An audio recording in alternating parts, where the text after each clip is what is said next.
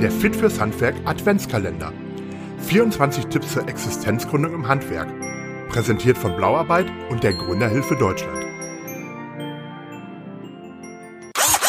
Hallo und herzlich willkommen zum Fit fürs Handwerk Adventskalender. Präsentiert von Blauarbeit und der Gründerhilfe Deutschland. Mein Name ist Henning Schreiber.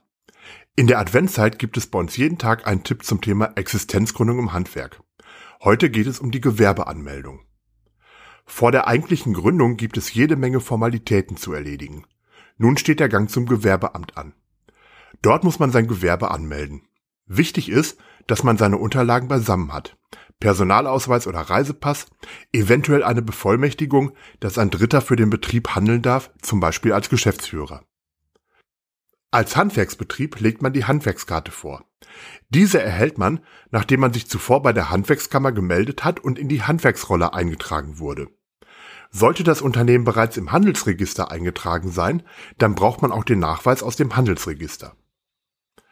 Sollte man eine Werkstatt oder eine Räumlichkeit für seinen Betrieb angemietet haben, so verlangt das Gewerbeamt den Mietvertrag oder eine Bestätigung des Vermieters.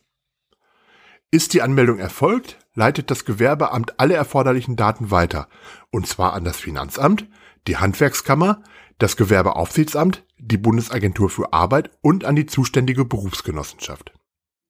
Man sieht, bereits vor der Gründung des Betriebs hat man einiges an Schreibkram zu erledigen. Ich wünsche viel Erfolg für die Gewerbeanmeldung.